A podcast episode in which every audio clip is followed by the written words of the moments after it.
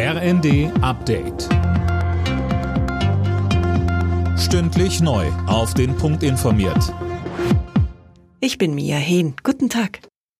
Vorsichtiges Aufatmen im Berliner Grunewald. Die meisten Flammen sind mittlerweile gelöscht. Am Waldboden brennt es noch vereinzelt.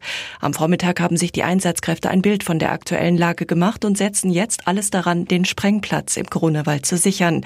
Dort war das Feuer vor zwei Tagen ausgebrochen. Der Berliner Feuerwehrsprecher Thomas Kirstein sagte bei NTV, der Sprengplatz ist weiterhin unser Einsatzschwerpunkt. Dort sind jetzt insgesamt drei Hotspots definiert worden, die jetzt mit äh, Wasser gekühlt werden müssen. Das erfolgt aber alles mit einem Roboter. Es darf dort niemand gefährdet werden. Die Gefahr ist weiterhin gegeben. Was nach dem 9-Euro-Ticket kommt, wird gerade heftig diskutiert. Die Bundesländer wären grundsätzlich bereit, ein Nachfolgeangebot mitzufinanzieren. Das hat die Chefin der Verkehrsministerkonferenz Schäfer dem RND gesagt. Tom Husse.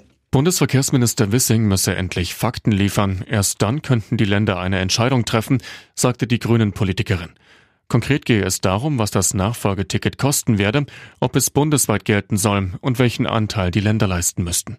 Die Grünen hatten gestern eine Kombi aus einem 29 Euro Regionalticket und einem Bundesticket für 49 Euro im Monat vorgeschlagen.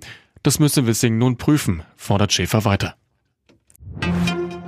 Mit Blick auf die hohe Inflation und die steigenden Energiepreise will Bundesfamilienministerin Paus ärmere Familien und Rentner gezielt entlasten. In der neuen Osnabrücker Zeitung sprach sie sich dafür aus, die Hartz-IV-Regelsätze, das Kindergeld und das Wohngeld zu erhöhen.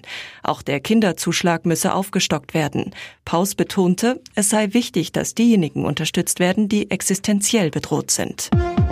Alle Nachrichten auf rnd.de